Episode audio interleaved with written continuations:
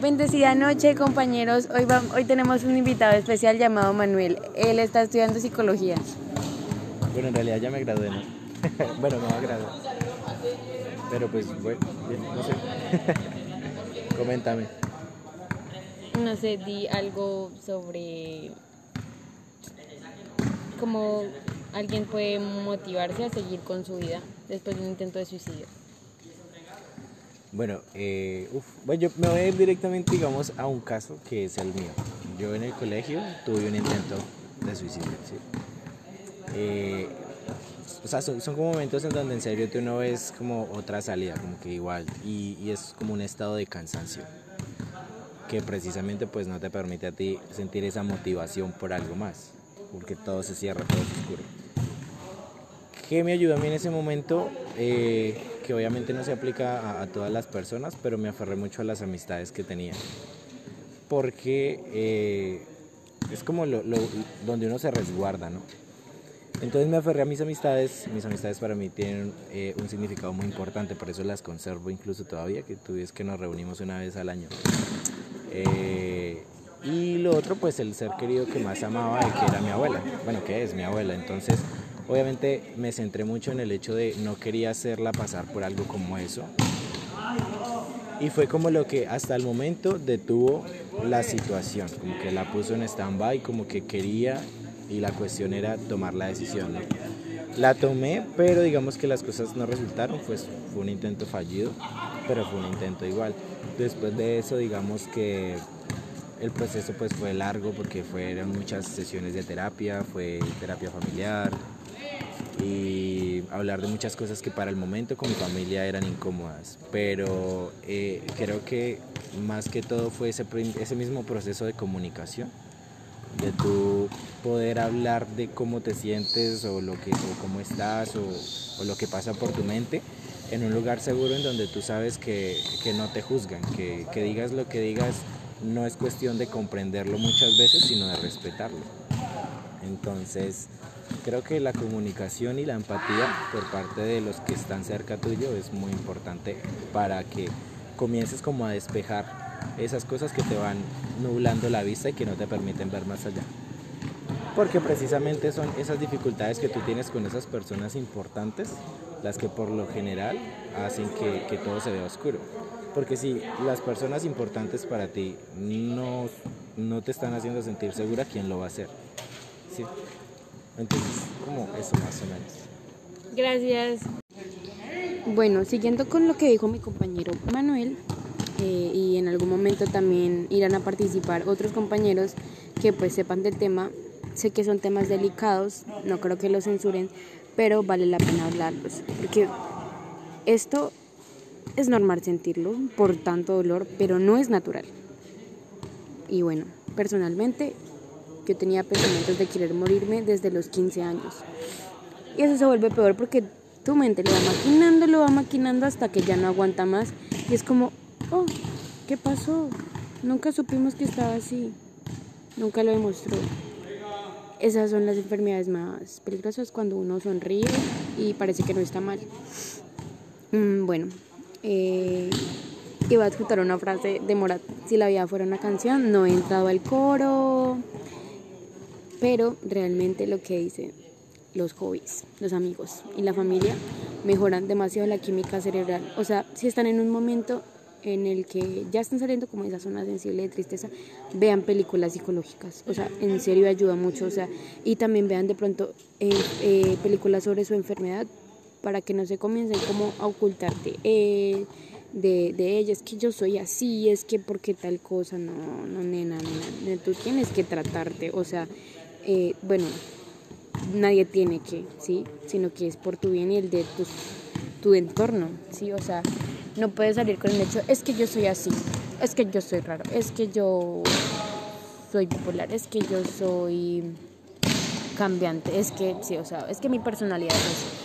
O sea, hay que tener en cuenta de que pues no eres el en el mundo, ¿sí? Eh, bueno, eh, también te puedes refugiar en, eh, haciendo paréntesis de los hobbies, o sea, en lo que más te guste. Pero yo creo que uno de los hobbies más chéveres es el deporte, porque ayuda mucho en el caso de la depresión. produce endorfinas, o sea, hormonas de felicidad, ¿sí? Eh, chévere producir adrenalina, serotonina, dopamina, eh, oxitocina, pues es algo que produce uno con los amigos. Por eso es que uno se suele mejorar más rápido. Y pues, o sea, repito, la mayor fuerza de la humanidad, según Einstein, es la voluntad. O sea, es ahora o nunca. Hola. Entonces, em, bueno, y nada, en este momento personalmente diría que yo me siento como, como esta frase. Se rió y lloró de risa porque se emocionó al volver a sentirse más tranquilo, más feliz. Porque es algo que, que o sea, no, no suelo sentir, ¿sí? Eh, también personas que ayudan, eh, además de los amigos, son los hermanos. Hola. O sea, los hermanos, por ejemplo, mi hermano es mi persona favorita. Si quieren, eh, él va a adjuntar algo. Solo saludo. Mm, buenas, yo no sé con quién hablo, pero soy el hermano de Lucía y no sé qué tengo que decir. ¿Qué digo qué? Él aporta mucho a mi salud mental.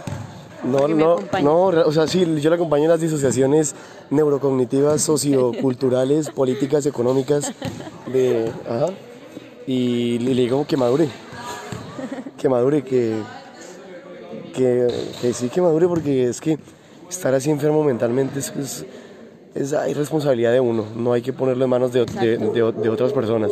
Es que mi pasado me persigue, pues papi, usted, usted construye su propio pasado, ¿sí?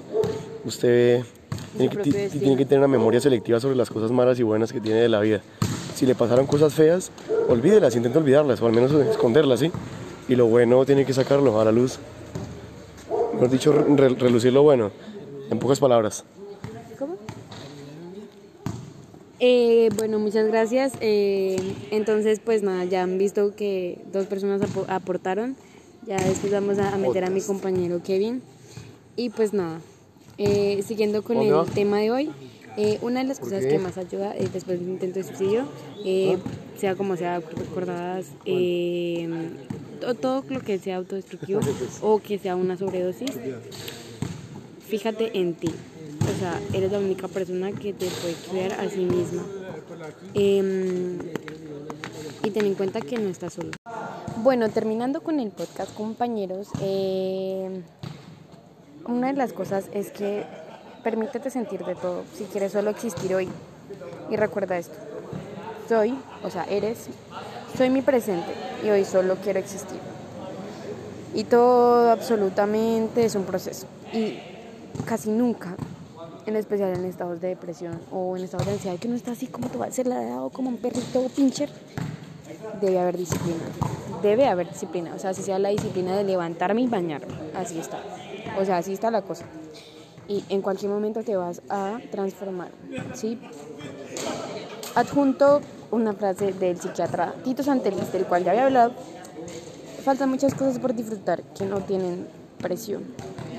Y el mundo es lo que hagas de él. O sea, mm, una de las cosas que me dijo, creo que ya lo había hablado en un estado de depresión, es que uno puede tener unas ciertas variantes para mejorarse.